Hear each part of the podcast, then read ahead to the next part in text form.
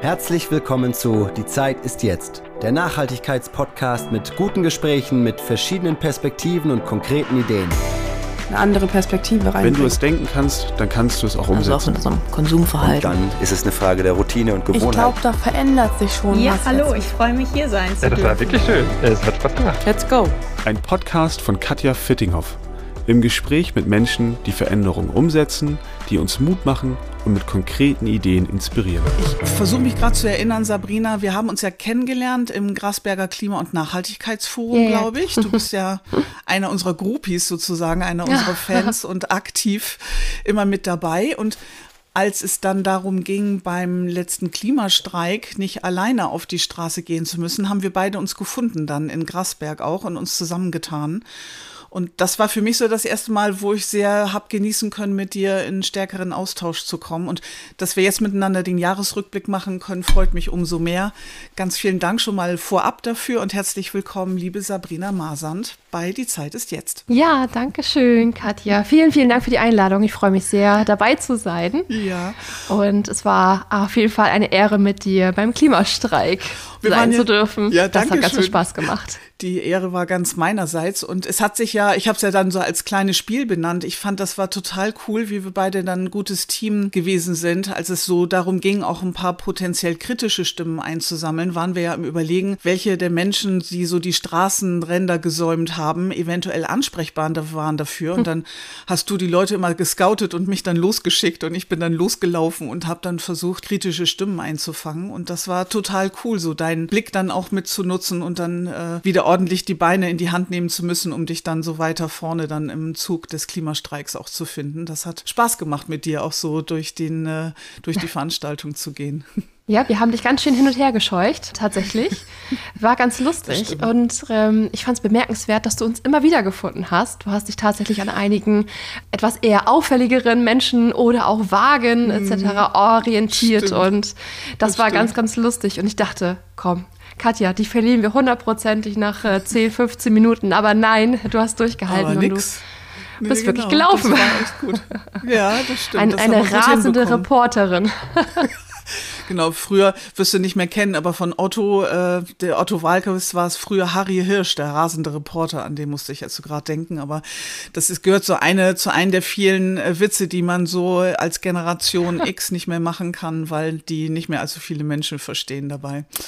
So, heute wird es darum gehen, dass wir gemeinsam spazieren gehen und auch ein bisschen laufen, allerdings durch die Kalendermonate von 2023 und ich mit deiner Hilfe mal so durchgehen kann, was denn so die ähm, Highlights und Lowlights waren der verschiedenen Kalendermonate in diesem Jahr. Und ich freue mich total, mit dir das zu machen und bin dann auch gleich so ganz gespannt, inwieweit es vielleicht ähm, auch ergänzende oder auch andere Wahrnehmungen gibt zu diesem Jahr. Und äh, wollen wir einfach mal starten mit Januar, so Ja. frank und frei. Sehr gerne, auf Geht jeden los. Fall. Los geht's.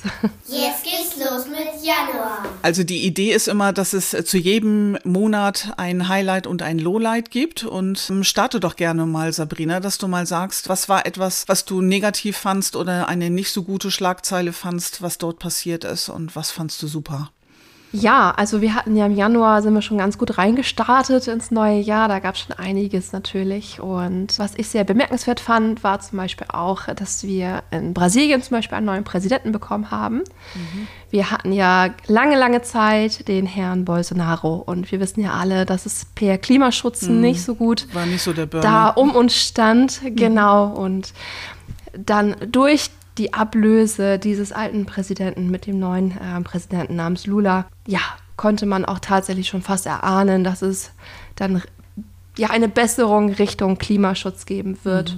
Und er hatte einiges auf seinem Programm stehen, wovon wir, denke ich, äh, gut profitieren werden. Also die ganze Weltbevölkerung natürlich. Genau. Und das war schon so ein kleines Highlight. Und es ist ja auch immer nicht verkehrt, mit etwas Positivem zu starten. Mm, Genau, ja.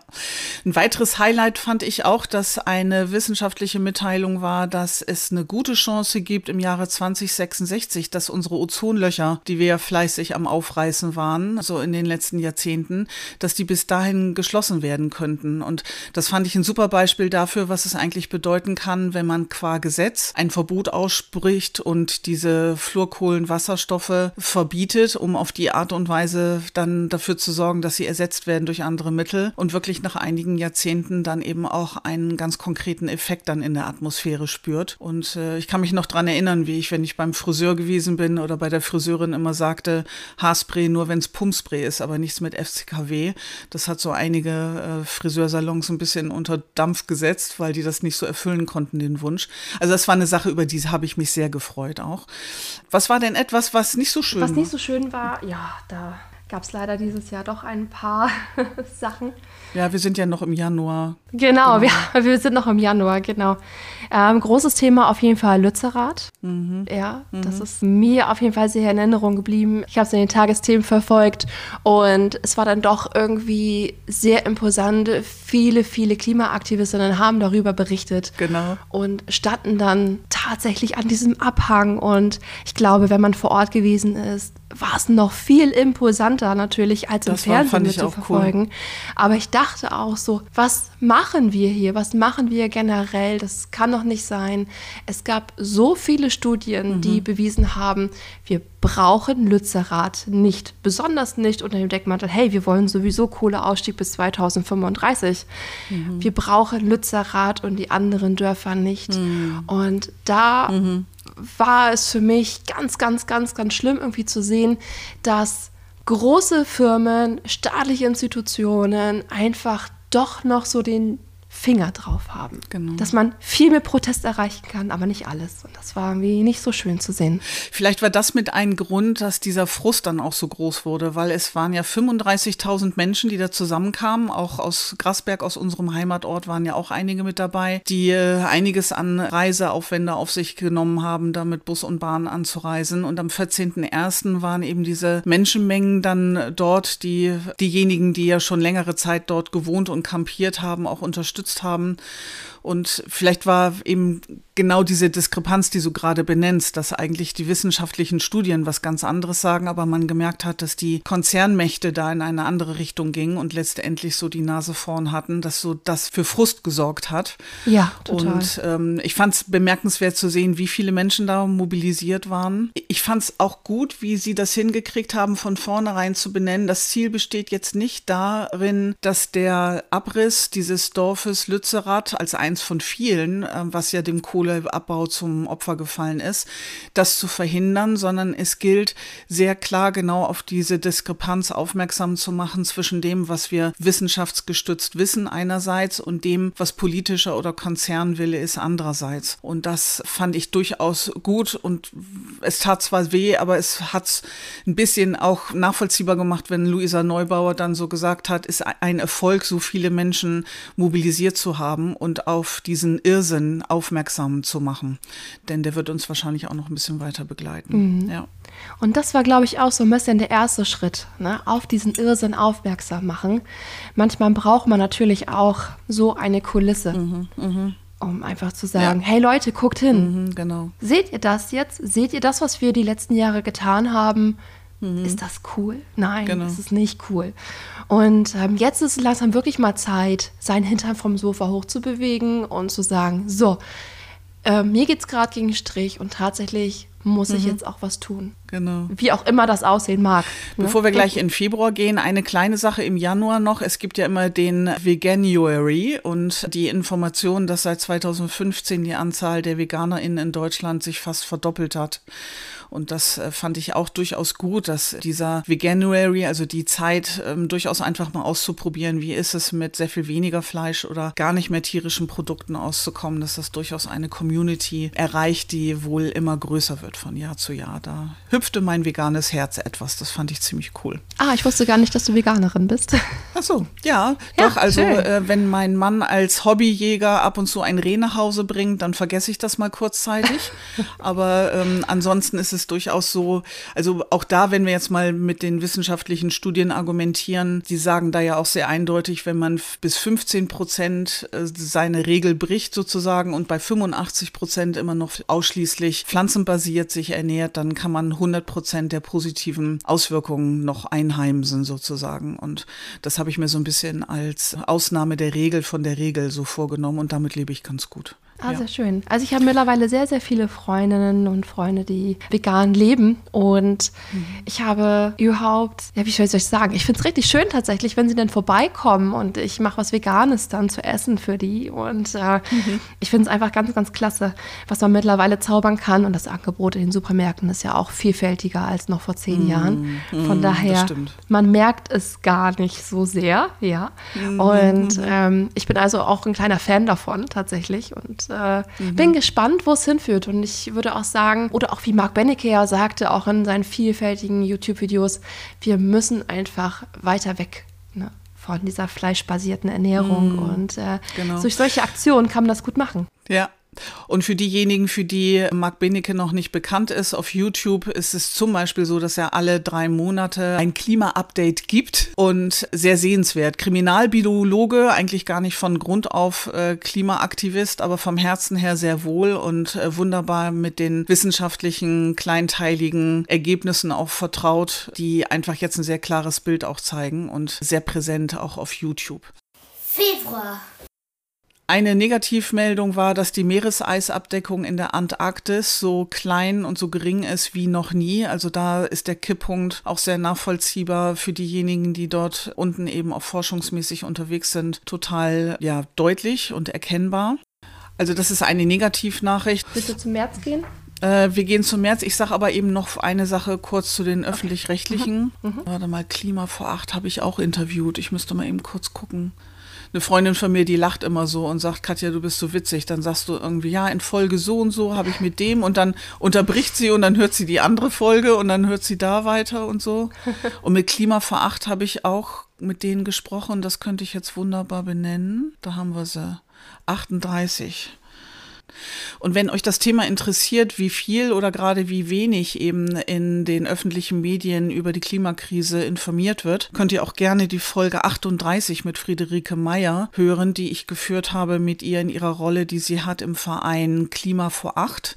Die treten nämlich sehr stark für die Idee ein, dass äh, kurz vor den Tagesschau-Sendeplätzen, so ähnlich wie Börse vor Acht, man einen festen Sendeplatz hat und wunderbar über die aktuellen Themen der Klimakrise auch informiert werden kann. Zurzeit sind es nämlich äh, höchstens 2,4 Prozent Sendezeit in den öffentlich-rechtlichen, in denen man über die Klimathemen informiert wird. März. So, dann gehen wir mal zu März. Was hält denn der März für uns bereit?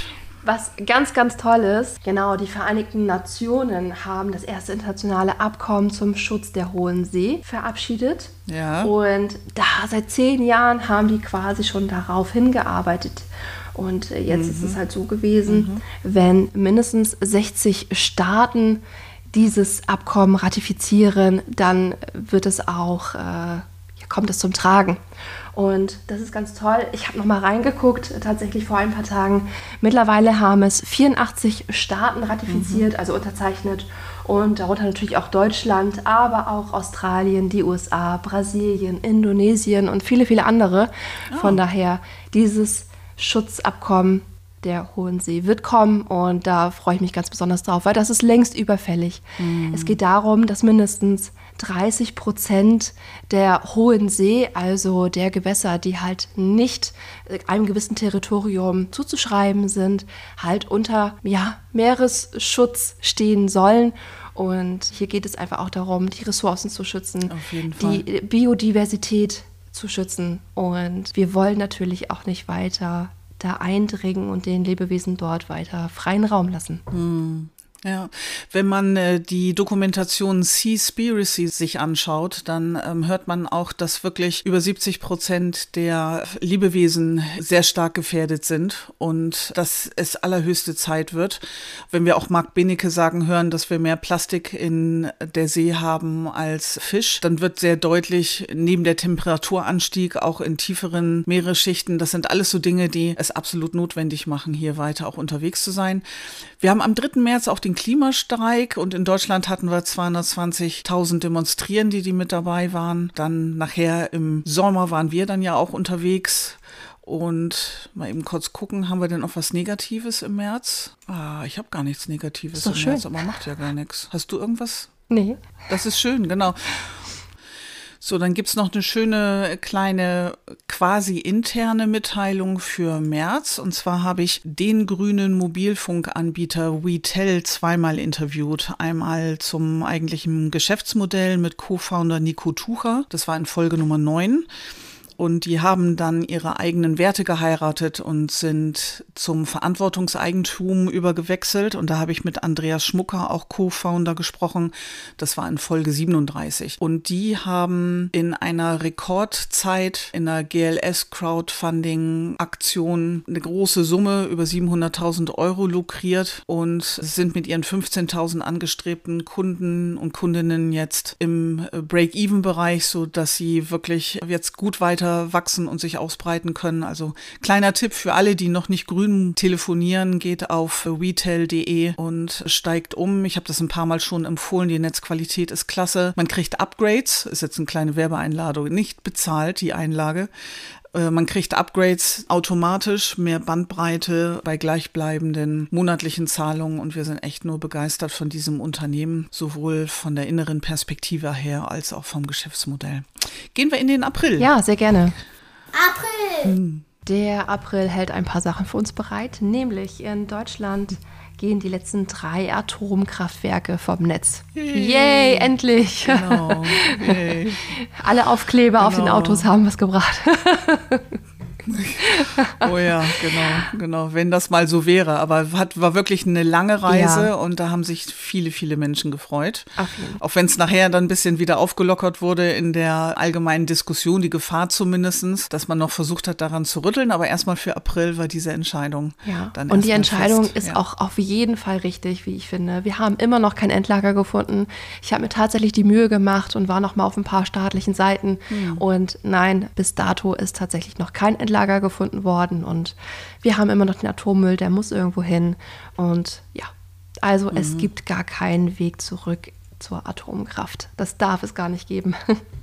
Ja, ich habe in der Dokumentation über Bill Gates mitbekommen, dass er durchaus von der neuen Form der Atomkraft auch schwärmt und zumindest ein paar, wie ich finde, interessante oder bemerkenswerte Pro-Argumente dazu dann auch liefert und begleite einfach den Diskurs darum sehr interessiert. Ähm, aber eben Weil er so da den Atommüll nutzt, um das Energie wieder umzuwandeln. Ne? Also Klar. Ah, okay, okay.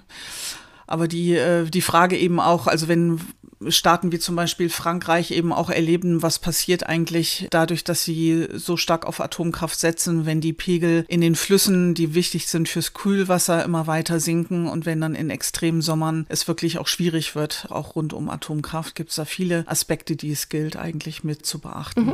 Genau, eine Negativnachricht im April und worüber eben auch wenig berichtet wird, genauso wie über Klimathemen, dass im ersten Quartal dieses Jahres für über 600 Menschen die Flucht übers Mittelmeer bereits tödlich geendet hat. Seit 2017 waren die Todeszahlen nicht mehr so hoch. Das ist auch durchaus etwas, was das hört man nicht gerne in den Medien. Man befasst sich nicht gerne damit und irgendwann ist es dann wieder so, dass es ja einfach dann wieder an der Oberfläche ist und die Frage dann auch ist, ja, wie steht man auch zum Beispiel zur Seenotrettung? Also wenn ich mit Octopoly im Gespräch bin, auch eine Firma im Verantwortungseigentum, wenn man die fragt, was ist ihr Purpose, dann wird gesagt, ja, Seenotrettung. Also die verkaufen zwar biologische Pullis für Erwachsene und für Kinder, für Kinder mitwachsend über vier Größen. Gleichwohl ist der Purpose und der Sinn und Zweck eben sehr stark im Bezug dann auch zu sehen auf Seenotrettung. Nein. So, jetzt haben wir noch eine positive Sache in Spanien, hat einen Rekord geschafft. Was denn für ein Rekord? Ah, am Dienstag, der 23. Mai, kam der Strom für das komplette Land ausschließlich aus erneuerbaren Energiequellen. Und da sagst du, das ist Spanien nicht alleine, ne? Ja, genau. Ich meine, Portugal war auch noch mit dabei. Jetzt aber erst im Herbst, meine ich. Hm. Ah, okay. Aber das ist ja der Beweis, dass es wirklich funktioniert. Und wir haben die Technologien. Warum nicht mal wagen? genau. Juni. Also Negativnachricht im Juni 23. Frankreich geht davon aus, dass unter 1,5 Grad Erderwärmung zu bleiben nicht mehr erreichbar ist und geht mittlerweile von einer Erderwärmung von 4 Grad aus. Durchaus etwas, was wir mitkriegen in der Community, dass unterschiedliche WissenschaftlerInnen jetzt folgen, während Claudia Kempfert in ihrem Klimapodcast noch sehr optimistisch davon ausgeht, 1,5 Grad erreichen zu können, ähnlich wie Lisa Neubauer jetzt auch sagt und äh, berichtet von Dubai, von der ähm, Weltklimakonferenz ist es so, dass Marc Benecke sagt, das kann eigentlich gar nicht mehr gehalten werden. Und Genau. seriöse WissenschaftlerInnen gehen einfach davon aus, dass an verschiedenen Stellen auf der Erde das Ziel schon überschritten wurde, also nicht mehr erreicht wird und äh, dass wir einfach mit höheren Temperaturen umgehen müssen, aber viele noch, noch suchen, ja, das Positive irgendwie dabei hochzuhalten. Ja. Ähm, das Pariser Klimaabkommen mit dem Ziel 1,5 Grad war auf jeden Fall sehr, sehr, sehr wichtig. Es wurde nochmal aufgezeigt, dass wir die Erwärmung begrenzen müssen. Das war ja schon auf jeden Fall der erste Schritt. Nun ist es so, es sind viele, viele Jahre vergangen, seitdem wir wissen auch, ähm, dass sich das Klima verändert und sehr rasend, rasend schnell. Und jetzt wie du schon sagtest, kommen natürlich viele Wissenschaftler auch zu dem Punkt zu sagen, 1,5 Grad liegt leider hinter uns. Wir steuern schon eher auf 1,7, 2 Grad zu per jetzt. Aber wie Maya Göbel so schön sagt, und ich verehre diese Frau sehr, sie sagt halt auch, es geht gar nicht darum, wo stehen wir jetzt, sondern dass wir einfach begreifen, wir können zumindest jetzt noch aktiv werden und wir können es begrenzen. Auch wenn wir 1,5 Grad nicht mehr erreichen, haben wir noch zumindest die Möglichkeit, 1,7 oder 2 Grad maximale Erderwärmung zu, zu begegnen. Und das ist halt, die Frage ist halt, machen wir jetzt etwas und steuern das Ganze noch um oder können zumindest mit dieser leichten Erhöhung noch leben? Oder geht es wirklich darum zu sagen, nee, wir tun gar nichts. Äh, Wir bleiben einfach mit dem Hintern auf dem Sofa sitzen und haben dann eine Erderwärmung von drei oder vier Grad oder vielleicht sogar noch mehr. Darum geht es jetzt. Das finde ich, das ne? ist wirklich ein Beispiel dafür, diesen Begriff alternativlos, den wir ja von Frau Merkel viel gehört haben und der dann irgendwie auch zum Unwort geworden ist, hier wirklich anzuwenden, weil ich finde, an der Stelle passt er, dass es alternativlos wäre, dazu jetzt ähm, jetzt, also dass es gar nicht anders geht, als weiter zu kämpfen und sich weiter einzusetzen. Im Juni ist es jetzt so, dass die SchweizerInnen für Klimaschutz abstimmen. Die Stimmberechtigten in der Schweiz, 59 Prozent, stimmten der Verpflichtung des Landes zu, bis 2050 netto null Treibhausgasemissionen zu erreichen. Das ist politisch gesehen durchaus sehr ambitioniert und sehr schnell. Wissenschaftlich gesehen ist das zu spät. Ja, total. Aber auch da ist es durchaus so, dass wir uns freuen über alle Aktivitäten, die in diese Richtung gehen. Juli. So, jetzt wird's wärmer und zwar, wir gehen jetzt in den Juli. Da wissen wir noch nicht, dass das der wärmste aller Sommermonate wird, dann die danach dann folgen. Und ähm, ich weiß nicht, wie es bei euch zu Hause ist, aber wir haben im Dezember immer noch Mücken bei uns zu Hause. Auch etwas, bei dem Marc Benecke sagt, es gibt Pflanzen und Getier dort draußen, was eigentlich in den Sommer gehört, aber nicht unbedingt in den Winter. So positiv im Juli, das war eine Information, die ich von Greenpeace aufgeschnappt habe, das EU-Mercosur-Abkommen, also ein sogenanntes Freihandelsabkommen, was alles andere als gut ist fürs Klima, wurde nicht beschlossen.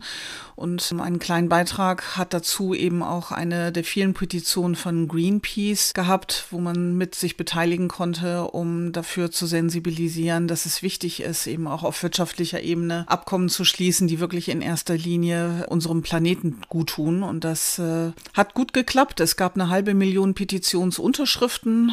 Da war unsere auch mit dabei. Es gab zehntausende Prozesspostkarten und E-Mails, unzählige Likes und Shares auf Social Media und es gab großzügige Spenden und publikumswirksame Gespräche mit PolitikerInnen. Und das war wunderbar mitzubekommen, dass Kampagnen wirklich etwas ausrichten können. Und wer zu diesem Thema sich noch ein bisschen mehr informieren möchte, ich war mit dem Campaigner für den Bereich Landwirtschaft mit Lasse von Aken im Gespräch. In Folge Nummer 67 könnt ihr da hören und ein bisschen was mitkriegen aus der täglichen Arbeit eines Campaigners bei Greenpeace. Insgesamt zu der Frage, was passiert eigentlich auf unserem Planeten auch über Zeit, gibt es einen sehr schönen Videotipp, der heißt Global Warming, The Decade We Lost Earth auf YouTube zu sehen. Wir werden das verlinken in unseren Show Notes, sodass ihr euch das anschauen könnt. Eine wirklich gut zusammengestellte Dokumentation. Genau, wir haben noch im Juli positiv natürlich, dass die Mehrwegangebotspflicht auch materialunabhängig ist. Na, das Verpackungsgesetz wird erweitert und so wird die Greenpeace-Forderung nach kurzer Zeit Realität. Yay. Und dann konnte man aber sehen, dass natürlich auch viele Unternehmen dann doch es geschafft haben, das Ganze ein bisschen zu umgehen. Aber hat, da hat natürlich dann die Steffi Lemke von Bündnis 90 Die Grünen gleich gegengesteuert und hat diese Gesetzeslücke schließen lassen. Also Tada. die Mehrwegangebotspflicht Genau. wird zukünftig für alle Verpackungsmaterialien gelten, egal ob sie aus Pappe, Alu, Plastik oder andere Stoffe sind. Das ist auf jeden Fall ein toller, toller Anfang. Und wir müssen natürlich die Augen aufhalten und auch selber dazu beitragen, als Verbraucher natürlich, ähm, da diesen Shift hinzubekommen. So, ich sehe gerade, dass wir jetzt gar nicht eine Negativnachricht haben, aber das ist auch vollkommen in Ordnung, weil ich finde, die bekommt man frei Haus häufig und stark genug, wenn man Radio hört und wenn man ähm, fernsieht. August. Wir gehen in den August und da gehen wir mal down under. Ach nee, das ist die andere Geschichte. Ich war jetzt gerade gedanklich bei in Australien. Wir sind aber jetzt im US-Bundesstaat Montana. Da sind nämlich junge Kläger und Klägerinnen zusammengekommen und haben einen Klimaprozess gewonnen gegen den Bundesstaat Montana. Da habe ich nicht viel mitbekommen, muss ich ehrlich gestehen. Hier war es jetzt so am 15.08. historischer Erfolg für junge Klimaaktivisten. Junge Klimaschützer haben erfolgreich gegen Montana geklagt. Eine Richterin entschied, dass der Bundesstaat ihr Recht auf eine gesunde Umwelt verletzt. Das Urteil könnte Signalwirkung für ähnliche Verfahren in den USA haben.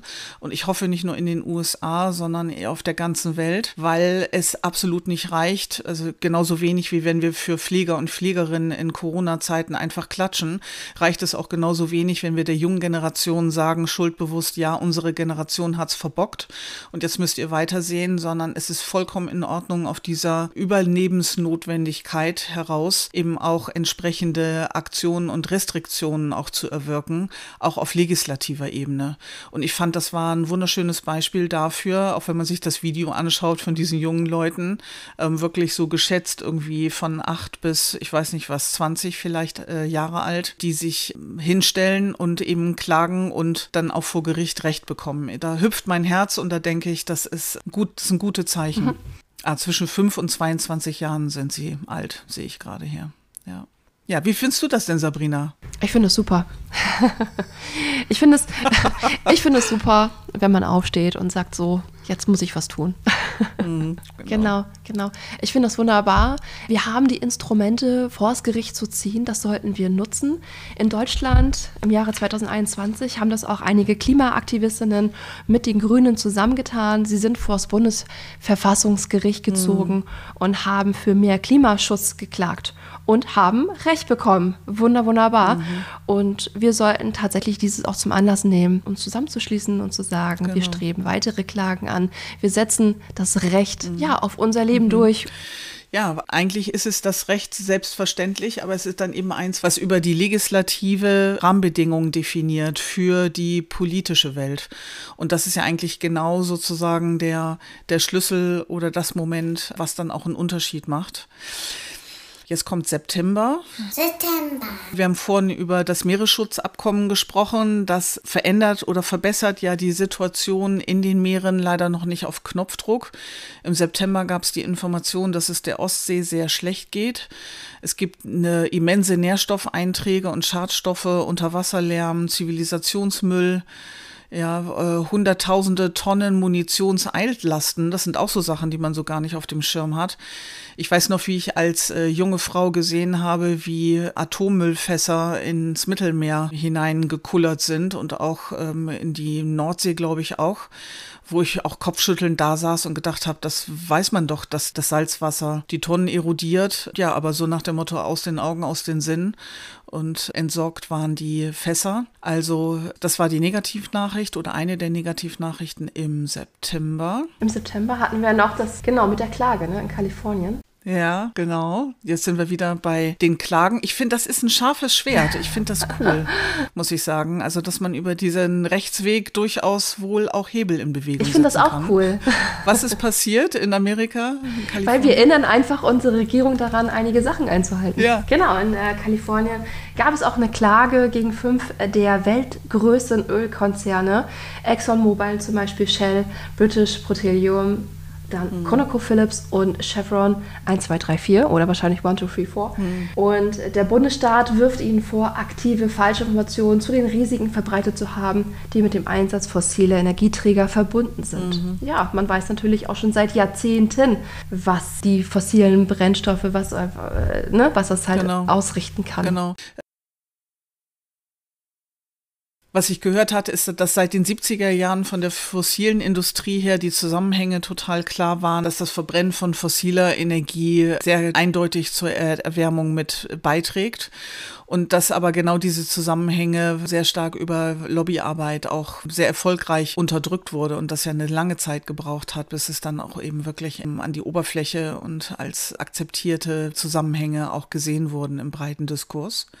Genau, und in der Klageschrift steht eben drin, dass gesprochen wird von der Täuschung der Gesellschaft und dass dadurch erst mit sehr großer zeitlicher Verspätung reagiert werden kann darauf und dementsprechend es einen zweistelligen Milliardenhöhenbetrag geben wird, der die Schäden dann auch beziffert, die daraufhin dann entstehen. Genau, auch sehr interessant einfach tatsächlich, dass hier eine Klage eingerichtet worden ist, weil Firmen nicht reagiert haben auf einen Umstand. Ja, mhm. und das finde ich einfach so, so klasse. Mhm, mh. So wirklich konkret abgestraft worden sind. So, ihr wusstet es, ihr habt seit den 70er Jahren Studien, die ihr selber in Auftrag gegeben habt, auf dem Tisch liegen. Ihr wisst, mhm. was eure Industrie gerade für Probleme schafft. Mhm. Und ihr lenkt nicht ein, sondern ihr stellt den Profit über das Klima oder den Profit mhm. über das Überleben der Menschen und der Biodiversität. Mhm. Ja. Mhm. Sollte man viel, viel mehr nutzen. Genau. Unterzeichnest du eigentlich Petitionen, Online-Petitionen von verschiedenen Organisationen? Wie hältst du es damit, Sabrina? Du lächelst so. Oh ja, oh ja, ja, tatsächlich. Ähm, ich bin ja selber Greenpeace-Förderin. Und schon sehr lange. Also ich engagiere mich auch sehr, sehr gerne in dem Bereich. Muss aber wirklich sagen, ich habe nicht wirklich die Zeit, mich aktiv irgendwo hinzustellen, zu demonstrieren. Ich bin da auch manchmal so ein bisschen, dass ich ja, nicht Angst habe, aber zumindest halt, ja, ich traue mich da nicht immer unbedingt. Hm. Aber was ein tolles Instrument ist natürlich für jeden, einfach, ja, eine Website aufrufen, mhm. seinen Namen einzutickern, mhm, mhm, die E-Mail-Adresse zu bestätigen und schon ist die Unterschrift drin. Ich schreibe auch sehr gerne Postkarten. Ich schreibe auch manchmal Protestbriefe, bin ich ehrlich. Okay, okay. Sehr gut, sehr gut. Und ja, ja. ja. Und das, ist, das ist ein, so ein kleiner Protest, ein kleiner stiller Protest ja, und ne, einer, der, einer einzelnen Person. Einer, der sehr bequem vom Sofa aus gemacht werden kann, auch, sodass eigentlich keine Ausrede mehr bleibt oder Begründung, dann vielleicht eben nichts mehr zu tun. Richtig. Eine Sache finde ich auch total gut, wenn man das denn macht, kriegt man nicht selten auch dann Rückmeldungen, was dann aus dieser Petition geworden ist oder ja. inwieweit. Und da kommen wir jetzt in den Oktober. Jetzt geht's weiter mit Oktober. Inwieweit man selber einen klitzekleinen Beitrag dazu geleistet hat, dass bestimmte Dinge haben gut ähm, sich entwickeln können. Also zum Beispiel bei WeAct gab es die Petition rund um Schluss mit der Plastikdusche, toxisches Mikroplastik in Kosmetik und Reinigungsmitteln verbieten.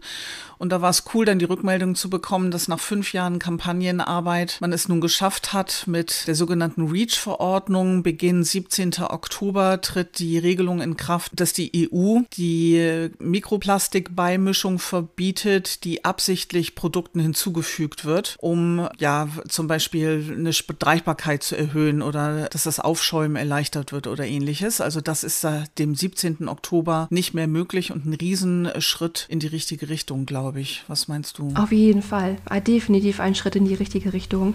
Ich hätte mir die Veränderung tatsächlich schon gerne etwas eher gewünscht. Und mhm. ähm, diese Übergangsfrist dauert ja auch noch ein bisschen. Ähm, die Unternehmen haben natürlich auch Zeit bekommen, das Ganze umzusetzen, was natürlich auch richtig ist. Aber würde mir persönlich ja gerne ein bisschen schneller gehen wollen. Mhm, mhm, Nichtsdestotrotz ein richtiger Schritt in die richtige Richtung. Es gibt aber auch neben diesem Mikroplastikverbot Dinge, die ich mir wünschen würde, die die Kosmetik- und Reinigungsindustrie umsetzen. Mhm. Das kann nur der Anfang sein. Genau. Und hier hat man ein gewisses Dilemma oder ein bestimmtes Spannungsfeld auch, weil es so scheint, dass die Produktentwicklung und die Marketingfirmen von Organisationen um einiges findiger und schneller sind als der technische Fortschritt, der notwendig wäre, um zum Beispiel beigemischtes Mikroplastik nachspüren zu können in Produkten. Und da wird es so sein, dass man wirklich ein großes Tempo auch an den Tag legen muss, da hinterherzukommen. Also ihr könnt bei allen Produkten, die irgendwie Rinse-Off oder Leave On mit drauf haben. Da könnt ihr hellhörig werden und einfach mal schauen und das Kleingedruckte lesen, inwieweit dort Mikroplastik drin ist, was man eigentlich gar nicht richtig braucht, wenn man so mit Reinigungs- oder mit Kosmetikmitteln unterwegs ist. Naja, wir brauchen ja eigentlich gar kein Mikroplastik-Peeling, oder? Hm, nicht so richtig. Na, man kann auch wunderbar Sandkörnchen nehmen oder Granulat, was sich auflöst und auch aus biologischen äh, Zutaten gebastelt wurde. Also gehen tut das alles. Genau. Und Katja, es gibt noch eine gute App die App CodeCheck. Mhm. Damit kann man natürlich auch Reinigungsmittel und Kosmetika abfotografieren. Also diesen Barcode kann man abfotografieren. Ah. Und Stimmt. diese App kann einem auch einen Hinweis darauf geben, ob Mikroplastik in diesen Produkten enthalten sind oder nicht. Also auch nochmal ein ganz guter Anreiz, mit seinem Handy durch die Regale zu switchen und ah, ein paar Sachen abzufotografieren. Besonders wenn man so Lieblingsprodukte hat, die man immer wieder kauft, ist es nicht verkehrt, einfach mal zu schauen, hm, hm. was ist denn da ganz genau drin? Und neben Mikroplastik kommen dann auch ein paar ah. andere Dinge zum Vorschein. Und die App heißt Code wie der QR-Code und dann Check einfach hinter hinterher? Ja, genau, Codecheck. C-O-D-E. Codecheck. Ja, siehst du. Ja. Also, wunderbar. Guter Tipp, gute Möglichkeit, auf die Art und Weise auf die Schnelle mitzukriegen, was ist alles drin in meinem Lieblingsprodukt. Genau. So, das war jetzt Oktober positiv. Ich habe drei Sachen, positive Sachen im Oktober, ist ja Wahnsinn. Super. Äh, vielleicht eben nur als Stichwörter.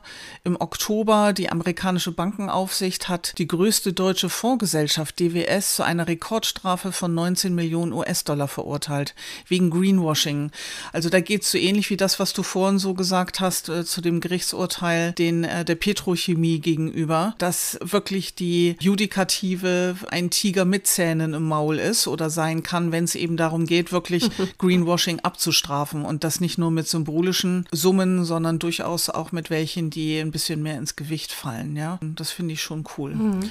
Aber auch hier hat natürlich Greenpeace und noch einige andere Umweltverbänden erstmal das ganze Greenwashing von DWS aufgedeckt. Mhm. Ja, mhm. die ganze Vorarbeit haben natürlich auch wieder hier äh, Umweltverbände geleistet und haben das ja, aufgedeckt und haben auch wieder hier Unterschriften gesammelt, Petitionen, mhm. Postkarten mhm. etc. Hier wurde also auch in Deutschland tatsächlich ähm, Druck auf DWS ausgeübt. Mhm. Und ja, jetzt muss natürlich DWS als eine der größten Forstgesellschaften wirklich ein bisschen umdenken, mit der Zeit gehen und sagen, so, wir bieten jetzt auch mal Alternativen an.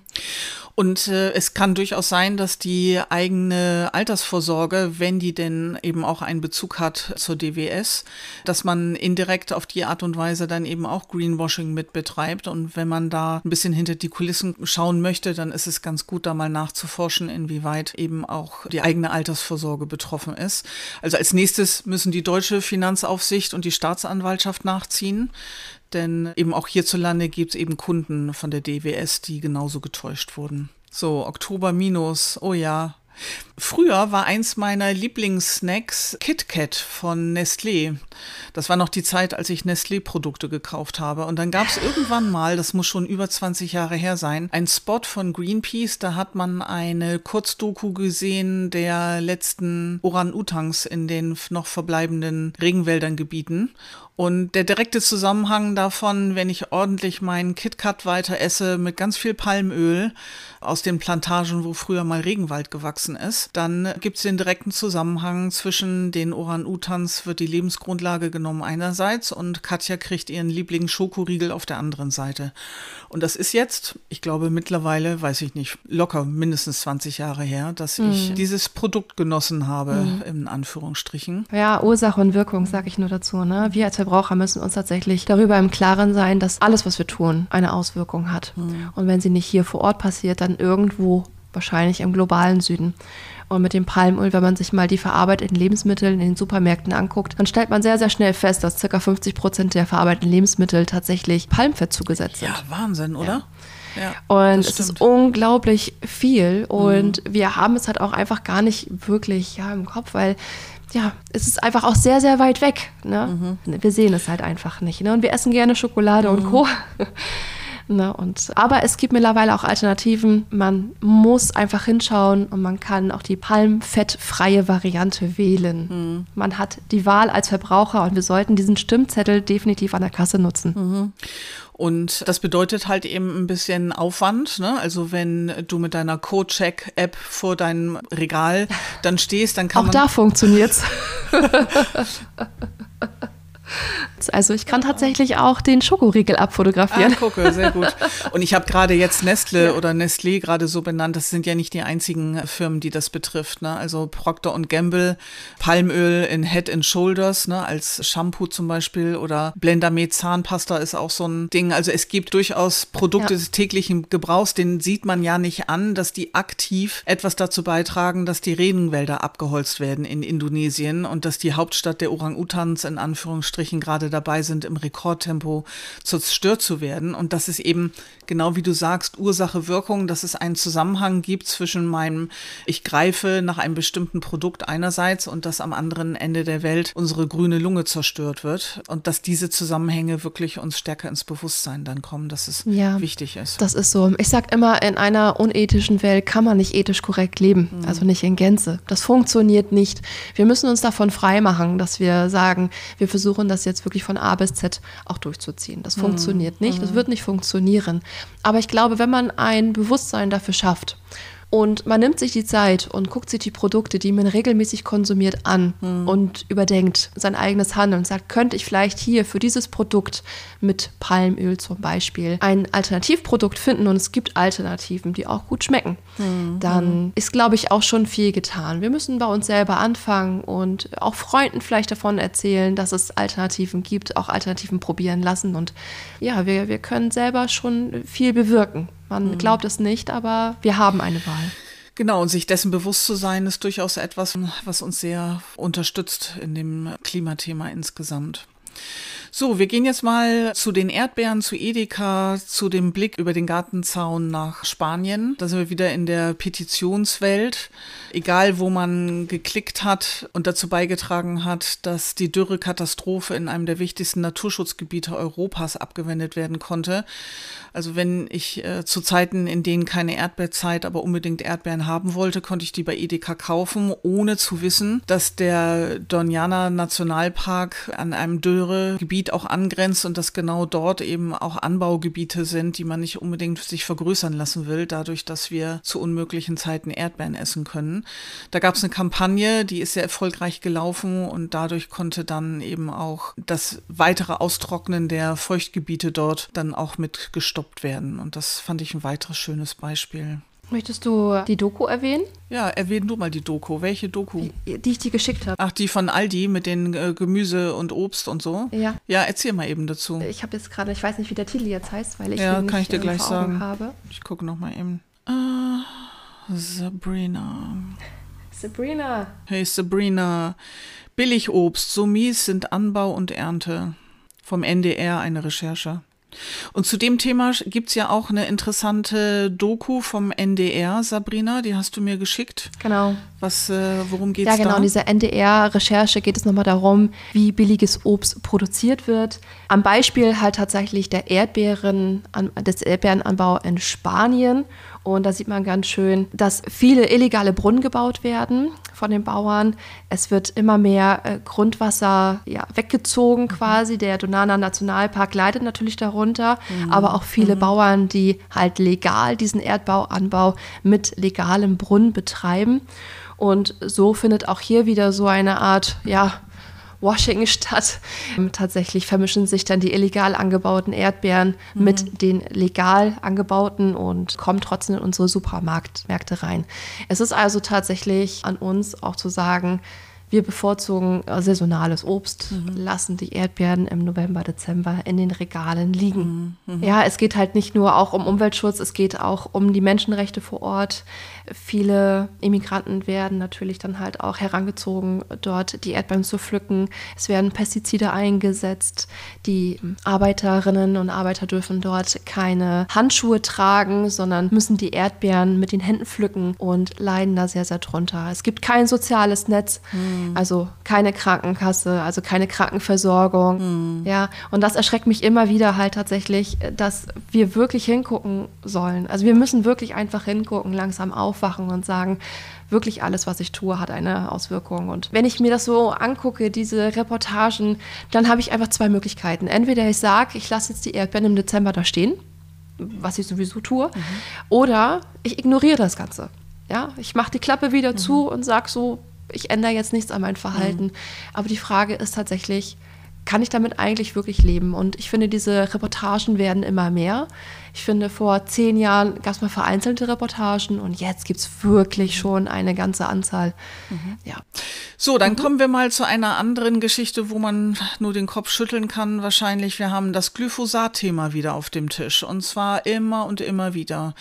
Und äh, wir kriegen auch da ab und zu Gerichtsurteile von Menschen, die erfolgreich geklagt haben, weil die gesundheitlichen Schäden direkt zurückführbar waren auf den Einsatz von Glyphosat als Pflanzenvernichtungsmittel. Finde ich auch so ein Euphemismus, wenn dann über Pflanzenschutzmittel gesprochen wird. Ja. So, da denkt man, das wäre ein Mittel zum Pflanzenschutz. Es schützt die Pflanzen und es tötet alles ja, andere. Wegen. Ja, ja. auch uns. Ja, ja, genau. Also, naja, von. Ja, also genau, es ist ein Insektizid. So auch, ne? Genau. Und und am 13. Oktober ist dann abgestimmt worden. Da gehen wir mal ein bisschen in die Tiefe, ne? weil Deutschland sich ja so gerne als Saubermannstaat so äh, darstellt. 18 Mitgliedstaaten waren bei der WHO dabei abzustimmen für oder gegen eine Wiederzulassung von Glyphosat für weitere zehn Jahre. Und da sah es dann folgendermaßen aus. Nur die drei Staaten Luxemburg, Österreich und Kroatien stellten sich eindeutig gegen eine Verlängerung von Glyphosat. Deutschland, Frankreich, Belgien, Niederlande, Bulgarien und Malta enthielten sich der Stimme.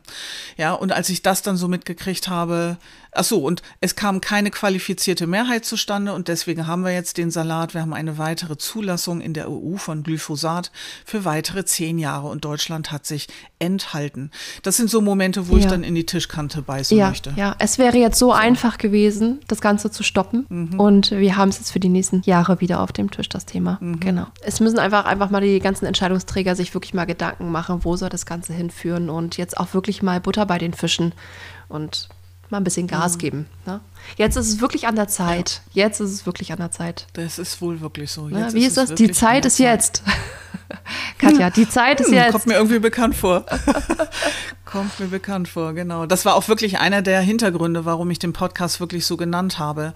Weil es ja ganz häufig so darum geht, dieses Narrativ zu bemühen. Wir müssen nur stark genug technische Innovationen nach vorne bringen, dann klappt das schon in Zukunft. Oder die nächste Generation wird es richten. Also immer diese Ausflucht dahingehend zu sagen, ja, in der Zukunft wird alles besser und das entbindet uns von dem Handlungsdruck für jetzt.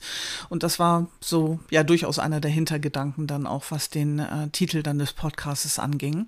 Wir brauchen gleich noch was Positives für Dezember, Sabrina, weil eine der negativen Dinge waren eben, dass wenn man sich jetzt das Rekordhoch für CO2-Emissionen weltweit anschaut, dann ist es so, dass wir im Vergleich zu 22 1,1 Prozent mehr CO2 ausgestoßen haben als im letzten Jahr. Das relativiert sich zwar ein bisschen, wenn wir nach Europa schauen. Also es gibt durchaus Staaten, wo der Anstieg sich verlangsamt hat, aber die notwendige Trendumkehr in Richtung Netto-Null-Emissionen ist noch lange nicht geschafft. Dazu gibt es dann auch den entsprechenden Link in den Shownotes, dass man sich das genauer anschauen kann. Ja, vor allem natürlich der Bausektor und der Verkehrssektor ne, sind ganz, ganz große CO2-Emittenten und wir brauchen da auf jeden Fall einen Richtungswechsel. Es gibt die Technologien, ja, und wir haben sehr viele findige Ingenieure, Wissenschaftler, ne, wir, wir können es umsetzen ne, und wie du ja schon immer ganz oft in deinem Podcast auch anreißt, es gibt die Möglichkeiten. Ne? Sie sind da, man muss sie einfach nutzen. Mhm. Und ja, es gibt so viele leidige Themen, ne? zum Beispiel auch Tempolimit. Das wäre so einfach. Vielleicht zu einfach. Mhm. Ich bin immer noch dabei zu sagen, halt, wir brauchen einfach jetzt mal langsam mhm. wichtige Entscheidungen. Und ähm, ich, wenn ich mich daran zurückerinnere, ich bin ja Baujahr 84, also ich werde 40 und ähm, mhm. ich kann mich noch daran erinnern, dass es früher noch in Ordnung war, auch in Kneipen zu rauchen. Mhm. Ja? So, und alle haben sich entzürnt, wie, das kann doch gar nicht sein, dass wir jetzt auf einmal nicht mehr rauchen dürfen in unserer Stammkneipe oder im Restaurant mm, und keine mm, Ahnung. Mm. Und jetzt finden das alle Leute ganz toll eigentlich. Also zumindest mit denen, denen ich rede und sagen, oh Gott sei Dank gibt es das nicht mehr. Wie schlimm das war, genau. dass alle gerochen, also dass alle, nachdem sie dann nach Hause gekommen sind, wieder total nach Zigarette gerochen haben, ob sie Raucher waren oder nicht.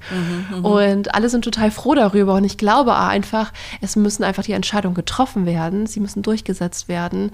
Und die Menschen werden auf äh, lange Sicht sehen, dass diese Entscheidungen gut waren. Ja. Ja, manchmal braucht es diesen Shift und manchmal braucht es diese Anstrengung einfach, um daraus wieder etwas Gutes wachsen zu lassen. Ja, genau. Und das böse V-Wort, ne, was so in der Diskussion, im Diskurs ja auch dann so als Teufel dann irgendwie an die Wand genagelt wird.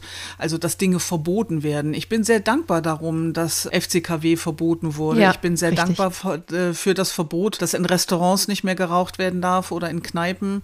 Wie häufig war das so, man kam rein in diese Räume und man war in den ersten Sekunden nicht mehr in der Lage, normal zu atmen, weil man gemerkt Richtig. hat, dass es total dicke Luft ist im wahrsten Sinne des Wortes. Also, dass wir uns an den Gedanken gewöhnen, dass es vollkommen für unser allerbestes ist, wenn wir eine gute Kultur der Regulatorik, der Verbote und Gebote haben, die eben durchaus rechtlich dann auch mit unterstützt werden, dass das absolut notwendig ist, wenn wir wirklich langfristig noch einigermaßen eine gedeihliche, äh, für uns Menschen unterstützende Rahmenbedingung haben wollen. Ja, und ich meine auch, wie schön, wie schön wäre es, ja, wenn wir einfach zum Beispiel ein Shampoo kaufen und wir müssen uns nicht die Gedanken darüber machen, ist da Mikroplastik drin, ist da Mhm. Schweröl drin, etc., sind da Silikone drin, ne? Mhm. Sondern, dass wir einfach ein Produkt aus dem Regal greifen und wissen, das ist gut, ja. Das ist, Was kommt aus nachhaltig Ja, genau. angewachsenen Rohstoffen. Ja, ich kann hier mit nichts rechnen, womit ich nicht rechnen möchte. Und ich meine, das wäre doch toll. Wir greifen zu einem Produkt und können sicher sein, also mit diesem Kauf wird jetzt nicht irgendwie der Regenwald weiter gerodet und den Orang-Utans den Lebensraum geklaut. Ja, das ist doch, ich meine, wie schön wäre das? Und deswegen denke ich auch so, es wäre doch eine Art von Freiheit auch, ja. Und Ja. wir brauchen halt gewisse Bestimmungen auch in dieser Gesellschaft halt. Ja. Und vielleicht ist unser Jahresrückblick äh, eine gute Möglichkeit, um eben für verschiedene Aspekte genau in diese Richtung zu sensibilisieren. Und jetzt mit November. Und zum Schluss jetzt noch Dezember. Haben wir noch irgendwie was Nettes, äh, Positives so zum Jahresausklang im Dezember? Neben 70.000 Menschen, die in Dubai sind und in der Klima Weltklimakonferenz miteinander streiten, ringen, lobbyieren. Ich glaube, 2400 Mineralöl-Lobbyisten sind unter anderem da. Paradox. Äh, gleichwohl aber sehr wichtige und gute Diskussionen auch, wenn Ja. man so Luisa Neubauer in ihren täglichen Updates hört, dass das erste Mal eben wirklich von äh, Mineralölausstieg, zumindest in den ersten Tagen, die Sprache war. Ist ein bisschen schwierig beim Präsidenten, der gleichzeitig auch Präsident der Ölindustrie ist dort Ja. vor Ort, da ein bisschen voranzukommen. Also ich hatte zumindest mitbekommen, dass sie vorbei ist und dass es zumindest gesagt worden ist, ja, wir müssen das weiter vorantreiben, aus den fossilen Brennstoffen auszusteigen. Wir müssen die erneuerbaren Energien vorantreiben. Aber ich glaube, man hat sich noch auf nichts Konkretes geeinigt, ne? wie es so oft ist ne? bei diesen Klimakonferenzen. Es ist ja auch sehr, sehr schwer, ne? dass so viele Staaten dann wirklich auf einen Konsens kommen. Aber um was positiv zu finden, also was ich sehr positiv finde, ist, ich finde, dass die Berichterstattung in den öffentlich-rechtlichen über Klima zugenommen hat. Das ist zumindest mein Eindruck. Ich finde, ja, ist mein Das ist dein Eindruck. Eindruck, ne? Sagtest Ähm, du ja. ich find finde, es wird mehr darüber diskutiert, auch unter Freunden, Familien, Kollegen. Ich bekomme immer wieder mehr mit, dass auch Familienmitglieder bereit sind zu sagen, ach, ich möchte jetzt eigentlich vielleicht doch mal eine alternative Fleisch also ein, alternatives Fleischprodukt ausprobieren. Also jetzt war nicht mein, meine Mortadella aufs Brot, sondern eine Alternative, eine fleischlose. Vielleicht lebe ich natürlich auch ein bisschen in meiner eigenen Bubble, das gebe ich gerne zu. Ja. Ich unterhalte mich sehr, sehr gerne auch mit Gleichgesinnten. Also ich fand wirklich positiv, dass es jetzt eine erneute Klimakonferenz gab. Lass mir mal dahingestellt sein, auf welchem Blatt die auch immer steht und wo sie stattgefunden hat und wie viele Lobbyisten es da vor Ort gab. Aber ich finde es trotzdem toll, dass Menschen zusammengekommen sind, dass sie sich ausgetauscht haben über die Klimaprobleme Und mhm. man merkt einfach, dass jetzt hier langsam eine Lösung gefunden werden soll. Ja. Und so viele Beteiligte sprechen sich dafür aus. Allen Leuten ist bewusst, dass etwas geändert werden muss, dass die Änderung jetzt aber auch bald erfolgen muss. Und dadurch, dass wir jetzt immer mehr in diesen Austausch gehen, immer mehr bereit sind, auch anderen Leuten zuzuhören und zu sagen, ja, der Klimawandel ist da, aber wie können wir es jetzt lösen? Also so nehme ich es halt wahr, dass es mhm. tatsächlich auch wirklich positiv, auch also wirklich in diese Richtung geht, wir ändern jetzt mhm. etwas. Mhm, ja. Also das, das sehe ich tatsächlich und ich hoffe, man kann diesen Schwung für 2024 mitnehmen. Mhm. Dass wir nochmal neu wieder ins Jahr starten und sagen, so, jetzt haben wir 2024, wir setzen daran an mhm, mhm. und wir kämpfen weiter. Genau. Und wenn alle nur ein bisschen was machen und einfach nochmal überlegen, wie können wir was ändern, ach, da ist schon ganz, ganz viel mit getan. Genau genau diesen Spirit, den nehmen wir mit fürs nächste Jahr, Sabrina. Und ich habe nur eine kleine Fußnote, weil jetzt gerade das Sustainable Economy Summit angefangen oder durchgeführt wurde, die letzten Tage. Dazu gebe ich den Link auch mit rein. Und der birgt im Austausch mit jungen GründerInnen zum Beispiel und mit vielen guten Ideen für die Zukunft eine sehr gute Grundlage, auf der man weitermachen kann fürs nächste Jahr. Also da hat man ordentlich YouTube-Material. Wenn man möchte, kann man sich das wunderbar wunderbar anschauen und einfach mitbekommen und sich inspirieren lassen, was alles möglich ist. Und genau mit diesem Spirit, den du gerade angesprochen hast, Sabrina, runden wir jetzt den Jahresrückblick ab und schauen auf ein hoffentlich ereignisreiches und im Sinne von Bewältigung oder Umgang mit Klimakrise gutes neues Jahr. Und ich bedanke mich ganz herzlich bei dir für den netten Austausch hierzu und dem informativen Austausch hierzu. Danke dir. Vielen Dank, Katja. Schön. Super.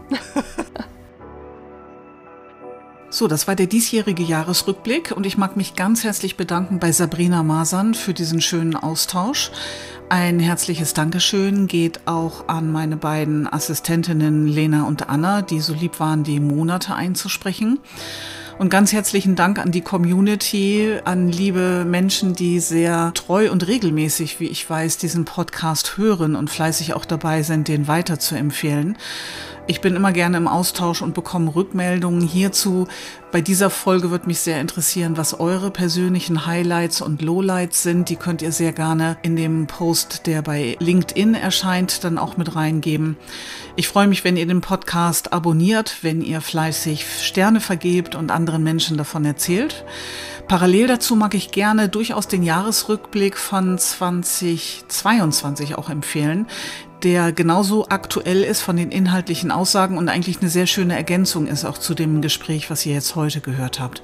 Das ist Folge 44. Also wenn ihr Lust habt, habt ihr gute Gelegenheit, da auch nochmal reinzuhören. Ich wünsche euch allen von Herzen eine gute Weihnachtszeit und guten Jahreswechsel. Verbringt eine Zeit hoffentlich mit etwas Muße und mit Besinnlichkeit, so dass es dann mit frischen Kräften wieder ins neue Jahr dann starten kann. Ganz liebe Grüße von meinerseits und bis bald im Podcast Die Zeit ist jetzt. Fröhliche Weihnachten. Fröhliche Weihnachten. Das war der Nachhaltigkeitspodcast Die Zeit ist jetzt. Ein Gespräch über aktuelle Veränderungsthemen und konkrete Ideen für unsere Zukunft. Eine Produktion von KV und P Unternehmensberatung.